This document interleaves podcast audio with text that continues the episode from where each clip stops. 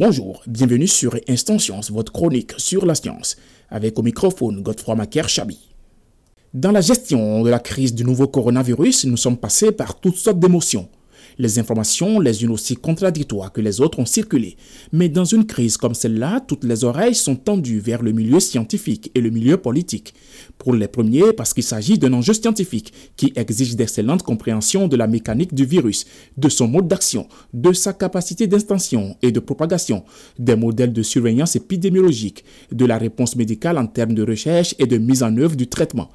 Pour les seconds, parce que la pandémie a des conséquences qui rejaillissent sur l'ensemble de la société, déjoue les plans de gouvernance de la cité, pour employer une expression chère à Platon. D'ailleurs, toute l'architecture sociale et la continuité des activités dépendent des décisions et mesures politiques.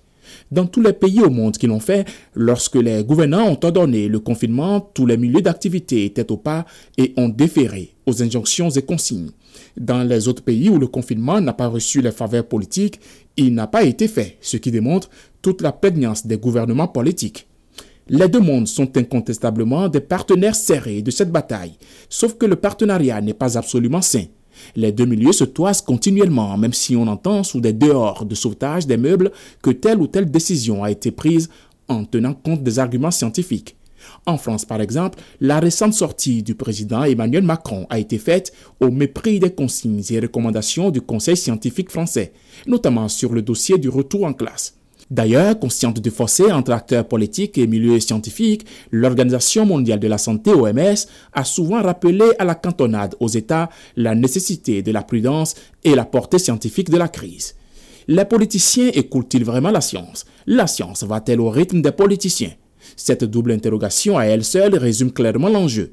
Le politique veut aller vite avec très souvent sa calculatrice économique. Le scientifique se laisse aller au rythme de tortue que lui impose la prudence de sa démarche avec sa calculatrice d'hypothèses et de certitudes. Et c'est là où se situe le grand écart. Voilà, c'était Instant Science, votre chronique sur la science.